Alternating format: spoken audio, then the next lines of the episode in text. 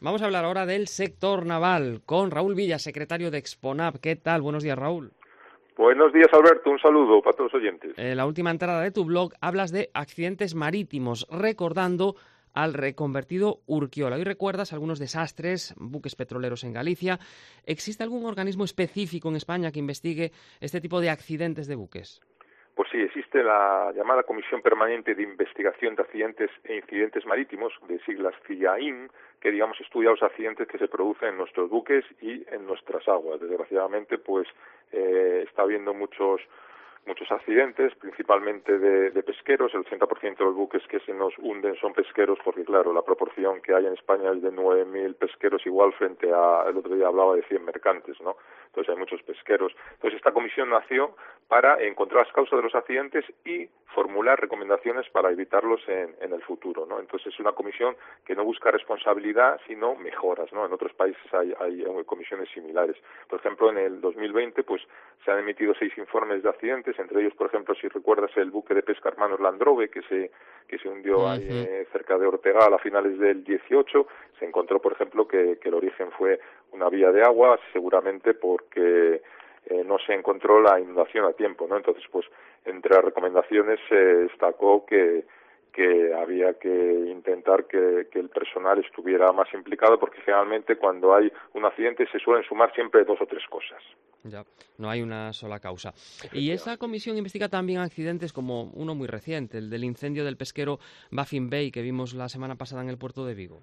Sí, efectivamente, aunque principalmente eh, la Comisión investiga todos los accidentes muy graves de todos los barcos españoles, estén donde estén, además en España, eh, en nuestras aguas, se, digamos, estudian, investigan todos los que sean de cualquier bandera, ¿vale? Entonces, eh, generalmente suele haber muchas colisiones y, varadas en un tercio de ellos, también muchos se pierden porque se hunden y luego respondiendo a lo que me estabas preguntando, pues en concreto pues también se estudian los de los incendios que hay en puerto, ¿no? Entonces como se comentabas en Vigo que nos sobresaltó hace unos días, ¿no? Con, con ese incendio que hubo que parece que se originó por, unos trabajos de soldadura, seguramente ya esté la FIAIN ahí estudiando a ver qué ha pasado.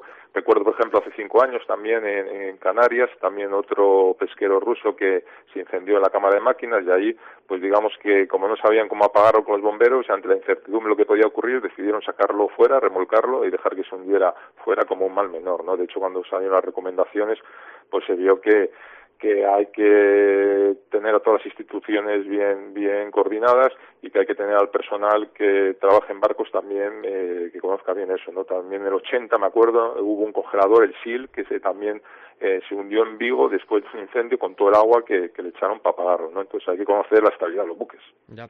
En el título de la entrada hablas del reconvertido Urquiola. ¿A qué te refieres? ¿En qué se convirtió el Urquiola después del incendio del 76? Sí, efectivamente, ya hace 44 años, es menos conocido que el de hace 18 el Prestige, pero el Urquiola, después de que, de que se perdió, ¿no?, con aquella madera negra y se derramaron 100.000 toneladas, eh, cuatro o cinco años después, en Ferrol se, se hizo un granelero en el cual se, un Bulgarrier se reutilizó la popa, la cámara de máquinas estaba casi, casi eh, perfectamente y en el 76 un barco nuevo que se llamaba Argos eh, salió a navegar con la popa de, del Urquiola. Curiosamente, unos, unos años después lo compró la naviera vizcaína y le dio el nombre de Urduliz. Y un año después, en el 88, estuvo en un conflicto porque un portaaviones americano llamado Eisenhower sin querer eh, le dio un, un, golpe en la proa eh, cuando estaba fondeado y al final hubo un estudio de accidente y la culpa eh, se demostró que era de, del portaaviones y tuvo que pagar a la naviera por todos los gastos, tanto de repararlo como lo que perdió por el tiempo que estuvo paralizado. ¿Y qué pasó con ese Urduliz? ¿Fue desguazado ya? Pues mira, al año siguiente lo compró la empresa nacional Cano, le llamó Castillo de Kermensó, eh, con pabellón de Bambas, como hablábamos el otro día de las banderas de conveniencia, y estuvo en activo hasta el 2002, en el que fue desguazado en Bangladesh. Y de hecho, si buscas por internet, todavía puedes comprar alguna pieza de, del antiguo Urquiola en una subasta. Anda, qué curioso. Esta es la última entrada de este año, ¿no? Sí, efectivamente, ya descanso y a búsqueda de ideas de, de, cara al año que viene, a un 2021 que esperemos que sea próspero. Recordamos, el blog está en la, en la página web de Exponab. Raúl Villa, secretario de Exponab, muchas gracias y, y feliz Navidad, que no hablaremos hasta, hasta después de Reyes. Muy bien, igualmente, para todos los oyentes, un abrazo.